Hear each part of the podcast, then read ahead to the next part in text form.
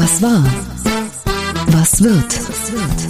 Bosbach und Rach, die Wochentester. Das Interview. Powered bei Redaktionsnetzwerk Deutschland und Kölner Stadtanzeiger. Und hier sind die Wochentester.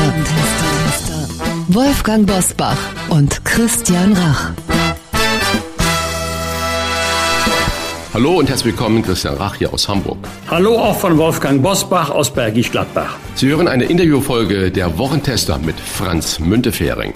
Welche Sorge macht dem ehemaligen SPD-Chef der Zustand der Ampelregierung? Und wie kann man die Menschen zurückgewinnen, die derzeit in Richtung AfD abwandern? Jetzt in dieser Folge.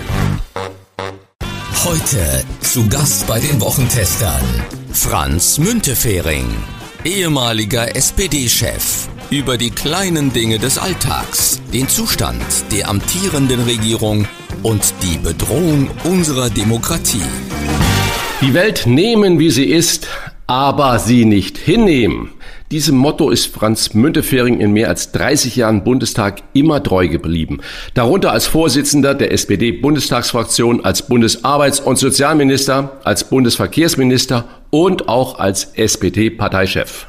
Mit Abstand zur aktiven Politik hat Münte, wie er oft genannt wurde, nun ein Buch über das Leben geschrieben, über die kleinen Dinge des Alltags und über die große Politik. Hat jemand, der die Debatten des Kalten Krieges aus nächster Nähe erlebt hat, aktuell Angst vor einem neuen Weltkrieg und wie würde er diejenigen zurückgewinnen wollen, die gerade für die Demokratie verloren gehen, das und vieles mehr fragen wir Franz Müntefering. Herzlich willkommen bei den Wochentestern. Hallo, grüß Sie. Herr Müntefering, Nimm ja. das Leben, wie es ist, aber lass es nicht so. Das ist der Titel Ihres aktuellen Buches, in dem Sie sich mit Gedanken und Geschichten vor allem vor den kleinen Dingen des Alltags verbeugen. Doch so ganz ohne große Politik geht es natürlich nicht. Wie schwer fällt Ihnen denn das Loslassen von der Politik? Sind Sie nur noch stiller Beobachter am Fernsehen oder greifen Sie auch ab und zu mal ein? Ja, nicht nur, nicht nur stiller. Ich kommentiere das auch natürlich einmal politisch, immer politisch.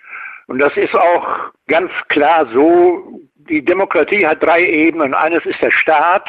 Da war ich zeitweise aktiv, Sie auch. Zweitens ist es die Gesellschaft, die demokratische Gesellschaft, die wir brauchen, das Miteinander. Das ist aber was, wo wir Älteren auch noch voll involviert sind. Und dann ist noch der einzelne Mensch als äh, Demokratin, Demokrat.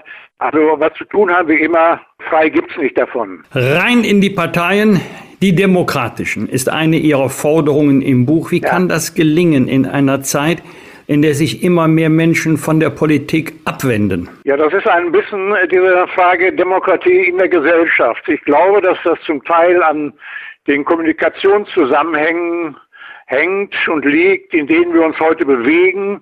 Früher gingen die in die Parteiveranstaltungen, um zu hören, was in der Politik los ist. Heute kommen die und haben schon alles gelesen und man braucht zwei Stunden, um denen einzureden, dass das so einfach nicht ist.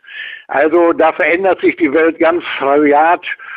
In meiner Partei in der Geschichte, da war das die, waren das Arbeiterbildungsvereine, die sie damals gründeten, wo die Menschen Bescheid wissen wollten.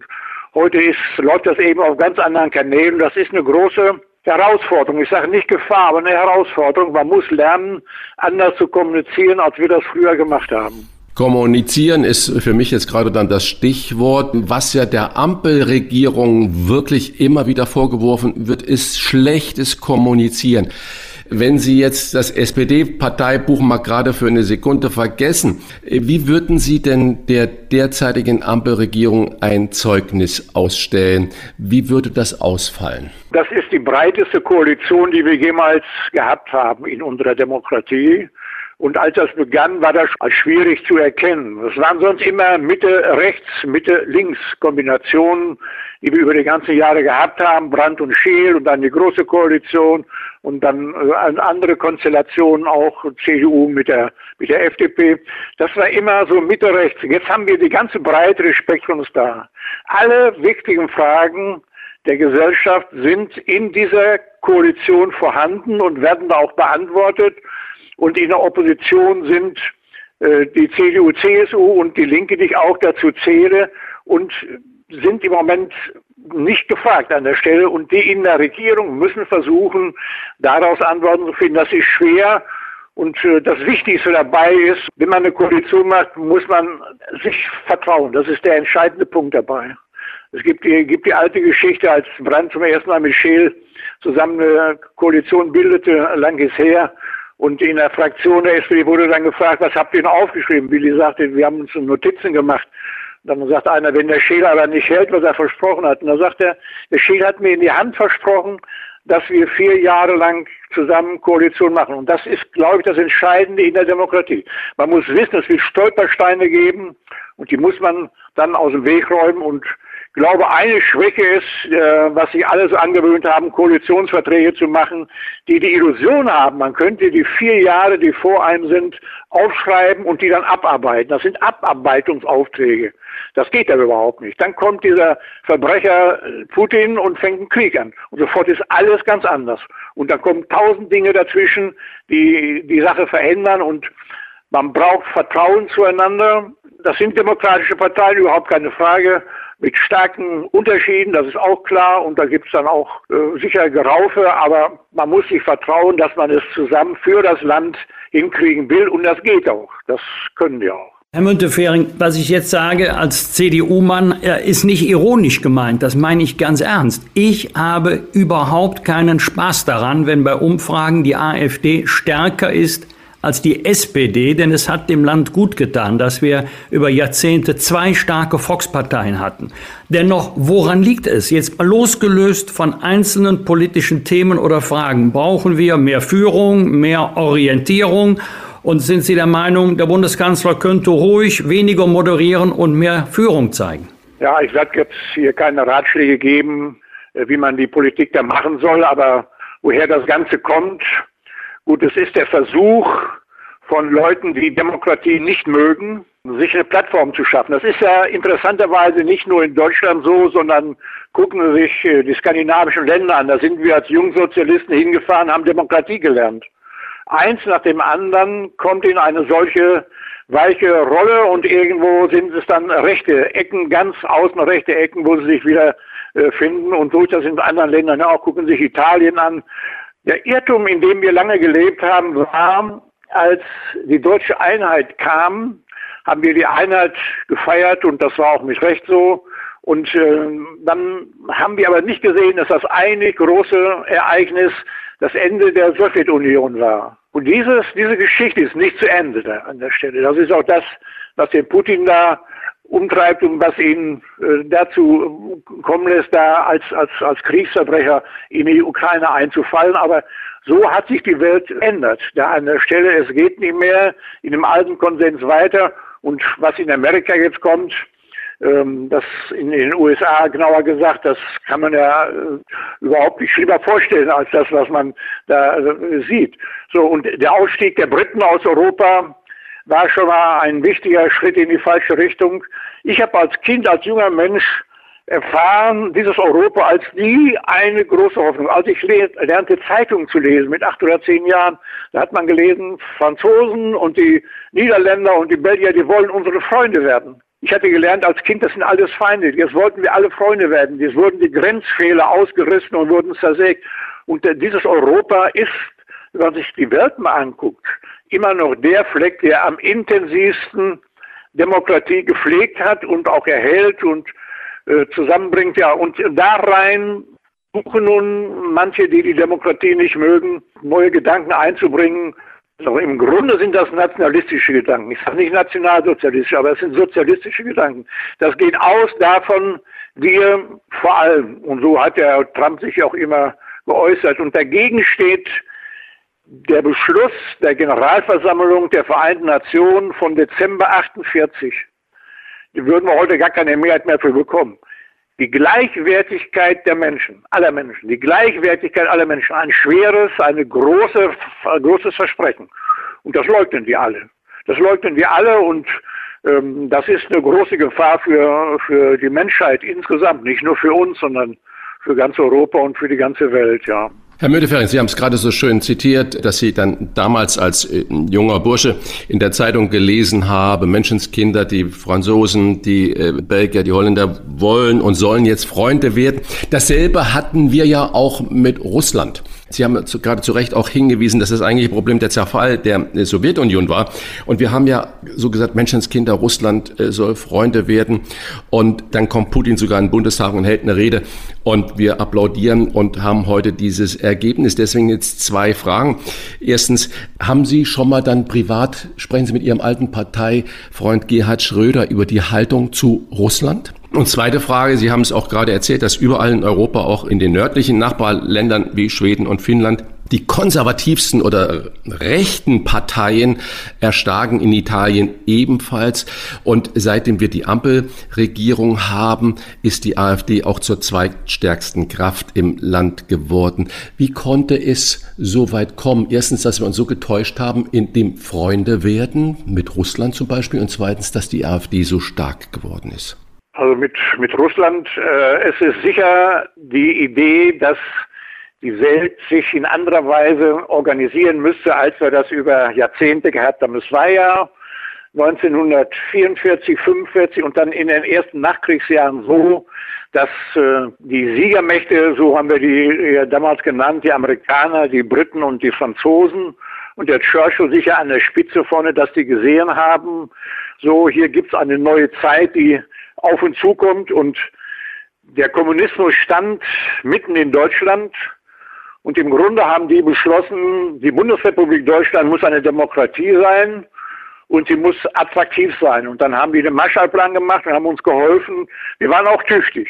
Aber uns in Westdeutschland, in der Bundesrepublik hat auch geholfen, das Geld, was wir damals bekommen haben als Hilfe, um da einen Block zu setzen. Im Grunde waren wir eine Waffenstillstandszone in Deutschland über Jahrzehnte. Eine Waffenstillstandszone. Das war kein Frieden, das war eine Waffenstillstandszone. Westost und die Mauer mitten dadurch. Und äh, wir dürfen alle stolz sein, muss man immer wieder sagen, auf die, die im Osten dieser Bundesrepublik und der DDR dann dafür gesorgt haben, dass diese Vereinigung, diese deutsche Einheit in Frieden entstand. Das ist eine unglaubliche Leistung, wo Menschen dran gearbeitet haben müssen, weil das hochbrisant war diese Situation und dass das alles friedlich geblieben ist. Man kann sich das heute fast gar nicht vorstellen, dass die Mauer fällt und die Menschen klettern darüber und der Staat löst sich auf und irgendwo bleibt das alles im Frieden. Das war eine unglaubliche Leistung, sozusagen eine positive Art von Revolution, die, die Deutschland da geleistet hat. Aber damit verbunden wurde dann auch irgendwann immer mehr die Einsicht, die Welt ist so groß, da kommt China dazu, da kommt Indien dazu. Diese simple Formel von West-Ost, die wir damals hatten, die ja gar keine geografische war, sondern das war ja sozusagen die Aufteilung der Welt in Amerika und Russland oder in den Kapitalismus und den Kommunismus oder die Demokratie und der Kommunismus. So, das ist zu Ende.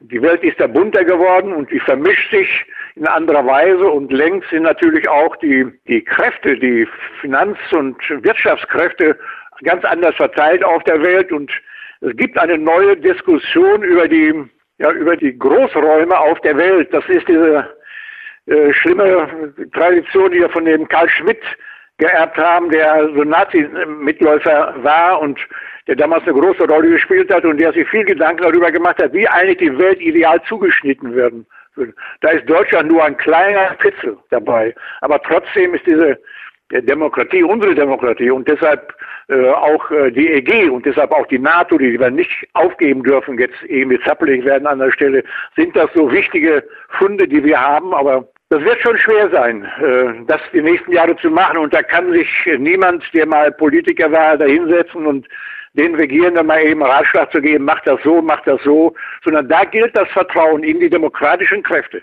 Das sind die drei, die jetzt regieren und das ist in gleicher Weise CDU, CSU und das sind auch die Linken. Als linke Partei haben sie sich als Demokraten erwiesen. Was aus dieser neuen Partei Bürgerbündnis da wird, das weiß ich nicht. Das muss man mal abwarten. Jedenfalls die anderen sind Demokraten, die in einem entscheidenden Punkt zusammenhalten.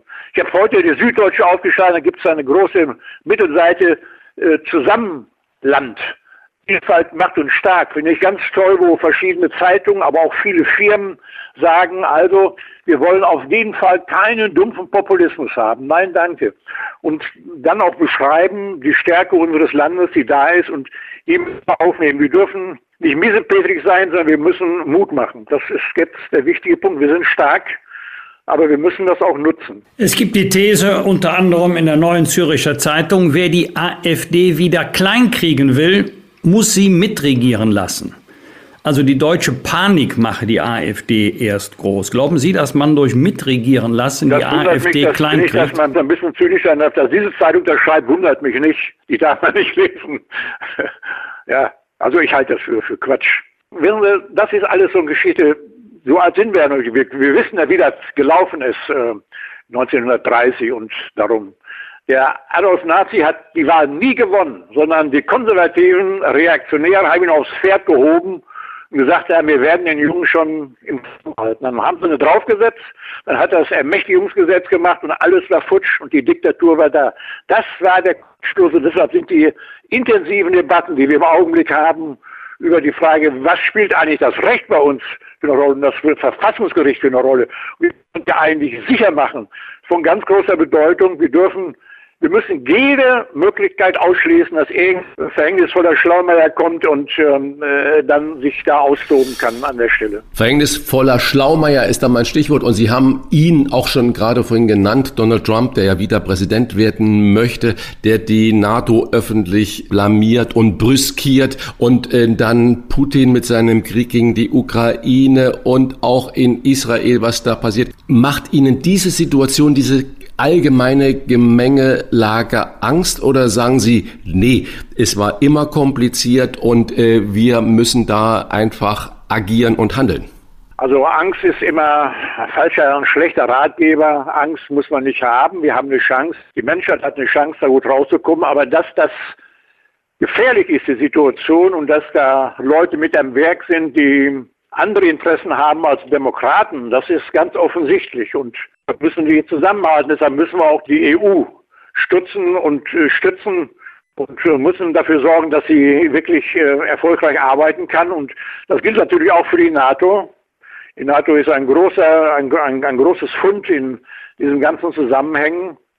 Und natürlich gilt das auch für uns. Wir müssen auch bei uns im Land immer wieder deutlich machen, die Wehrhaftigkeit muss glaubhaft sein bei uns. Wir wollen nicht aggressiv sein, wir dürfen keine Anlass geben und keine Fehler machen, die zu Konflikten führen, aber wir müssen wehrhaft sein. Die, die Demokratie muss auch, und das ergibt sich auch aus dem Grundgesetz, sie muss bereit sein, ihre Ideale und Ideen zu verteidigen. Und so nah sind alle die genannten demokratischen Parteien, äh, dass sie miteinander ja, für dieses Land und für Europa handeln könnten. Aber jetzt wird zunächst mal wird's auf die Europawahl zugehen und das dürfen wir nicht als eine Bagatelle am Rande sehen, sondern das ist schon eine wichtige Entscheidung, die da kommt. Bald. Ihre SPD-Kollegin Katharina Barley denkt in einem Interview über das Thema Atomwaffen für eine europäische Armee nach. Wie nah ist die Welt Ihrer Meinung nach an einem Abgrund oder an einem dritten Weltkrieg? Also dazu würde ich mich jetzt in der Sache nicht äußern, weil eines habe ich gelernt, wenn man eine Meinung hat oder haben will, muss man urteilsfähig sein. Und das Problem, was wir im Lande haben, ist, dass wir zu viele Menschen haben, die haben eine Meinung, aber keine Ahnung. Sind nicht urteilsfähig. Und ich bin zu diesem Komplex, den Sie angesprochen haben, nicht meinungsfähig. Ich bin urteilsfähig an der Stelle. Ich kann mir etwas wünschen, aber das ist was anderes als Politik machen und Meinung vertreten, die äh, sich gründet auf bestimmte Erkenntnisse, die man hat. Und deshalb will ich mich dazu nicht äußern, aber dass darüber spricht, das finde ich normal. Das ist auch äh, schon oft so gewesen in vergangenen Jahrzehnten. Das ist ja nicht so, dass wir das erste Mal darüber sprechen an der Stelle mit der Bewaffnung und mit der Wiederbewaffnung. Und ich war bei den ersten Soldatenjahrgängen, die wieder eingezogen wurden Ende der 50er Jahre. Ich bin 61 zur Bundeswehr gekommen am 1. Januar. Meine Eltern waren konservativ, aber die, Sie haben gesehen, wenn ich nicht hingegangen wäre. Aber ich war immer kein Pazifist in dem Sinne, dass ich gesagt hätte, ich, ich lasse mich hier von anderen hochnehmen, sondern ich habe gesagt, wir müssen wehrfähig sein. Wenn euch einer angreift, meine Eltern oder mich einer angreift, dann wehre ich mich auch. Und das gilt für ganz Europa. Das war damals die Situation und deshalb glaube ich, dass die Bundeswehr und zwar eine in der Demokratie, dass das eine wichtige Entscheidung damals gewesen ist, war ja auch hoch umstritten. Auch in meiner Partei umstritten und in anderen Regionen auch, ob die Deutschen wieder so ausgestattet sein dürfen. Heute fragt da keiner mehr nach, sondern sie trauen uns. Und äh, bei diesem äh, zeigen zunächst dazu mal, dass wir da gute Politik machen und dass wir das auch im Interesse von ganz Europa und von Frieden in der Welt insgesamt machen. Aber diese Art von Meinung haben, das ist zwar üblich geworden, dass man zu allem eine Meinung hat, aber man muss so klug sein, dass man weiß, wo seine Grenze ist. Und deshalb gibt es bestimmte Feinheiten in der Politik, größere und kleinere, wo ich mich nicht abschließend zu äußere sozusagen, das ist meine Meinung, sondern wo ich sage, ich sehe, das ist ein Problem, aber dazu weiß ich zu wenig Details. Dazu weiß ich nicht, was Macron sagt und dazu weiß ich nicht, was die Briten sagen, dazu weiß ich nicht, was die EU sagt, dazu weiß ich nicht, was die Amerikaner sagen. Und alles, alles kommt dazu. Also man darf seine Politiker auch nicht überfallen mit der Volksmeinung so, was man sich wünscht. Da ist niemand genutzt, sondern die müssen auf der Grundlage der Demokratie handeln und dazu will ich gerne beitragen. Herr Müntefering, dann kommen wir jetzt von der großen Politik in die kleine private Politik, nenne ich mal, wenn Polis das sichere Gebiet darstellt. Sie schreiben in Ihrem Buch über den Ruhestand und nennen ihn einen kulturhistorischen Irrtum. Wie kann man sich den Ruhestand im Hause Müntefering denn vorstellen? Ja, Ruhestand war für mich dann letztlich Ausscheiden aus dem Deutschen Bundestag 2013 war ich 73 Jahre, bin ich da ausgeschieden. Dann war ich sechs Jahre lang Vorsitzender der Bundesarbeitsgemeinschaft der Seniorenorganisation. Da sind viele, viele tausend Millionen Senioren organisiert in verschiedenen äh, Vereinen, Verbänden. Und äh, da habe ich viel gelernt. Dann war ich acht Präsident beim Arbeiter-Samariter-Bund und habe da auch nochmal viele Menschen kennengelernt, die viele Menschen helfen, die in der Welt unterwegs sind. Also das ist so die Lebenspraxis. Aber darüber hinaus natürlich ähm, habe ich mehr Zeit äh, zu schlafen, spazieren zu, zu lesen und da, wo es nötig ist und möglich ist, auch ein bisschen zu helfen äh, im Haushalt, ja. Ihre Eltern waren praktizierende Katholiken und haben sie taufen lassen. In jungen Jahren waren sie interessiert an der Kirche, doch vom katholischen Glaubensbekenntnis sei ihnen im Laufe ihres Lebens so einiges abhanden gekommen, schreiben sie. Was ist Ihnen denn geblieben? Ich äh, glaube, dass es Jesus gegeben hat, dass er gelebt hat vor 2000 Jahren, dass er ein interessanter Mann gewesen ist, dass er unter Pontius Pilatus Zeiten gekreuzigt und äh, begraben worden ist. Also rundherum die großen Essentials, die glaube ich nicht mehr. Und deshalb habe ich da einen Brief geschrieben in meinem Buch an die katholische Kirche und sage, ich sehe eure soziale Arbeit, ich habe da großen Respekt vor, auch weil ich dabei an meine Mutter denke und an meine Eltern und meine eigene Tradition.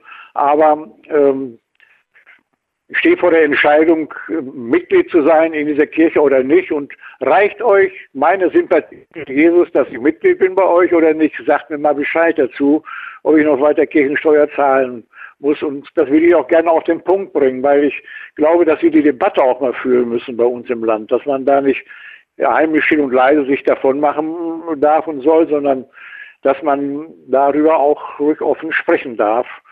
Äh, wenn ich das unter dem Gesichtspunkt von Glauben mache, dann müsste ich rausgehen. Äh, aber ich warte mal gerne auf eine Antwort, was die mir eigentlich dazu sagen. Glauben ist ja auch so ein Bekenntnis gewesen sage es bewusst in der Vergangenheit, und stand immer für den Zusammenhalt in einer sehr, sehr großen Gemeinschaft. Und da äh, dünkt es mich, dass wir heute diesen Zusammenhalt in der großen Gemeinschaft irgendwie verlieren. Vielleicht gibt es noch sowas beim Fußball oder wir haben jetzt gerade, ich bin überhaupt kein Freund da, bei, bei diesem äh, American Super Bowl oder wie das da heißt, da vereinen sich auch Demokraten und Republikaner zusammen. Vielleicht haben sie es auch noch im Rheinland, dass der Karneval sich alle Menschen vereint, unabhängig der politischen oder religiösen Couleur. Warum geht in unserer Gesellschaft dieses Wir-Gefühl verloren? Ja, das verloren geht, will ich gar nicht sagen, aber das sammelt sich an, an anderer Stelle. Also in kleinere Orte äh, auch und höre, die letzte Kneipe zugemacht.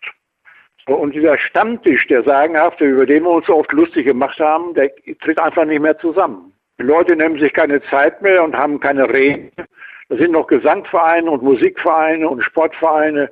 die da kräftig weitermachen, auch Jugendorganisationen, Abfindern, alles Mögliche. Das ist auch noch da, aber das ist weniger wichtig geworden. Man kommuniziert sehr viel mehr technisch, elektronisch äh, an der Stelle und äh, ist nicht mehr so eng beieinander. Aber ich will noch mal bei dem Glauben anfangen. Bei, bei meiner Mutter, die hat mir immer gesagt, weil ich mit ihr auch schon darüber gesprochen habe als kleiner Junge, äh, was da eigentlich wichtig ist. Und sie hat gesagt, Glaube ist ganz wichtig, aber das ist eine Gnade. Manche glauben, manche glauben nicht. Hoffnung, Glaube, Hoffnung, Liebe, das ist aus einem Thessalonikerbrief oder woher aus der Bibel. Hoffnung, man muss zuversichtlich sein. Und Liebe, darauf kommt es an. Und äh, diese Nächstenliebe, das ist für mich sowas wie Solidarität äh, in, in, im, im, politischen Leben. Auch in meiner Partei immer so gewesen. Äh, vor allen Dingen auf den anderen achten und die ganze Arbeit machen im Bewusstsein, dass man für andere Menschen auch da ist, aber dass man auch selbst dieses in Anspruch nehmen darf. Und ich glaube, das ist wichtig, dass man das behält.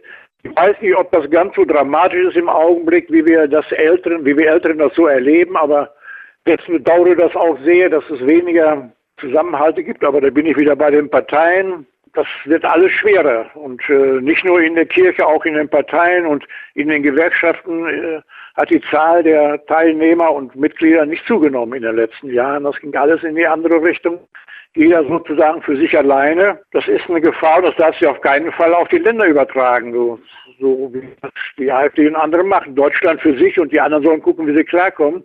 Wenn das alle so machen, deshalb war der Schritt der Briten problematisch als Signal, äh, wäre das eine ziemlich schlimme Sache. Wir sind ein Prozent der Weltbevölkerung ungefähr, glaube ich, auch 1,5 Prozent und wir sollten nicht glauben, dass wir die Welt verändern können, sondern wir müssen zusammenhalten. Gehört zum Wir auch die Leistung von älteren Menschen wieder mehr zu achten und sie nicht als anstrengend lästig zu empfinden, nur weil sie körperlich nicht mehr so viel leisten können?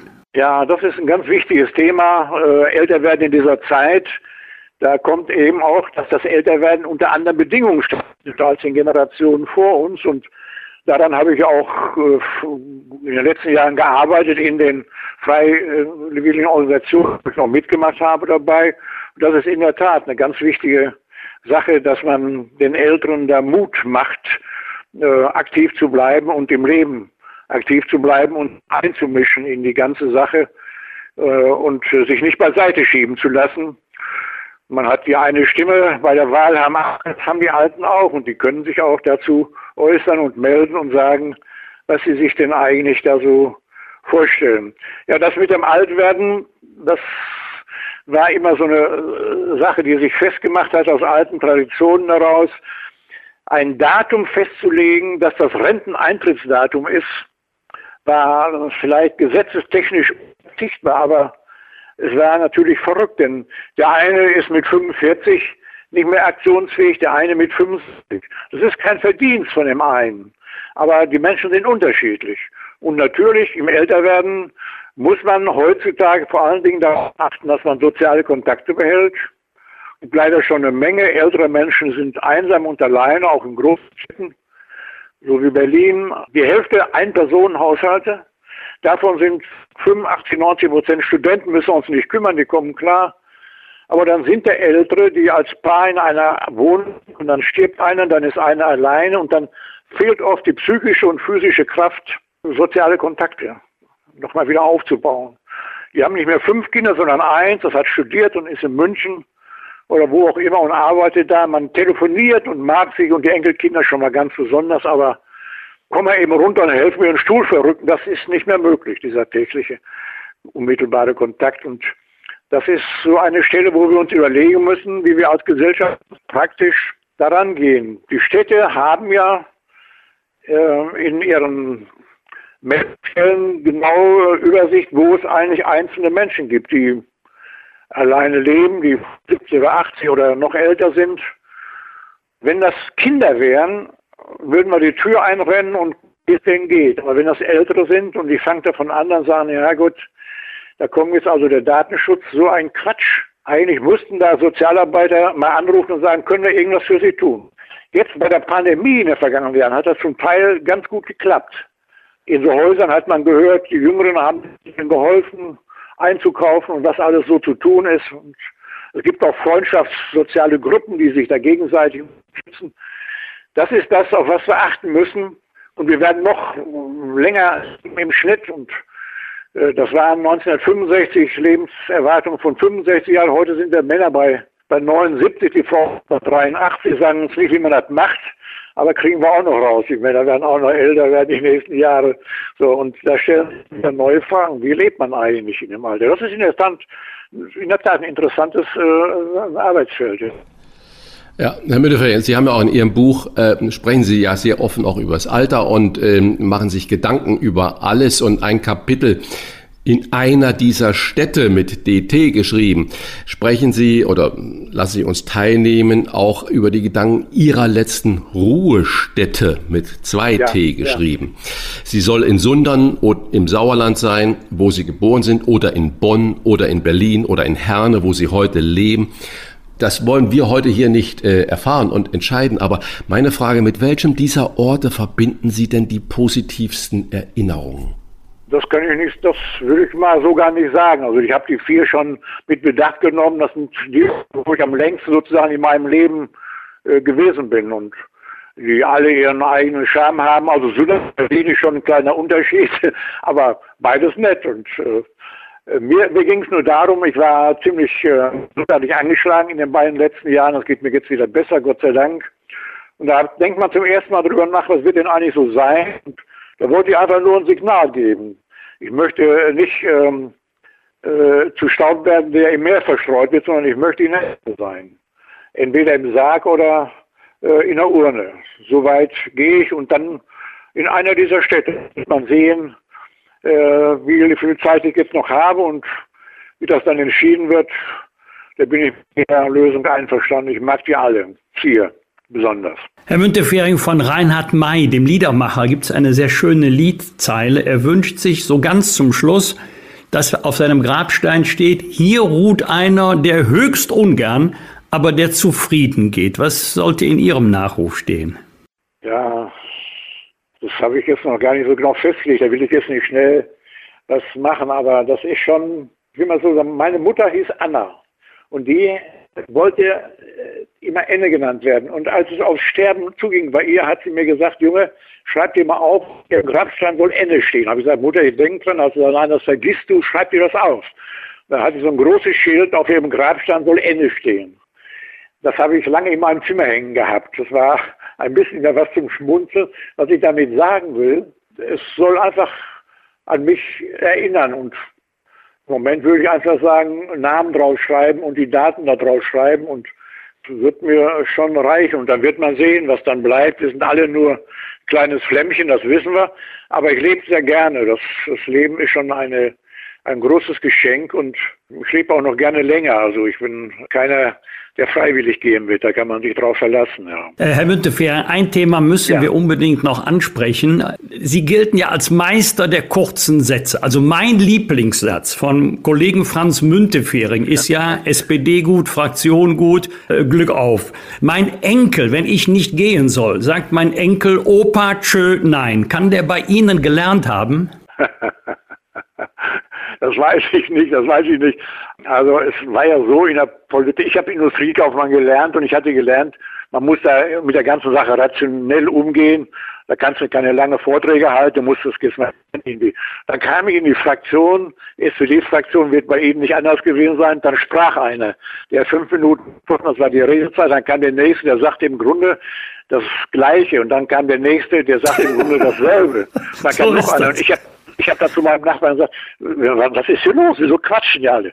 Ja, sagt er, ist alles gesagt, aber noch nicht von So. Und äh, das ging mir aber so auf den Keks, da hatte ich überhaupt kein Interesse dran. Ich war, ich bin da eben für Form und glaube auch, dass in der Konzentration der Sprache, dass da doch auch ein Stück Notwendigkeit liegt, auf den Punkt zu kommen und der Wahrheit näher zu kommen. Deshalb plädiere ich davor, also jetzt nicht nur noch einzelne Buchstaben zu sagen, aber äh, Punkt zu machen und sagen, das ist mal gut, an der Stelle mehr kann man dazu jetzt im Moment nicht sagen.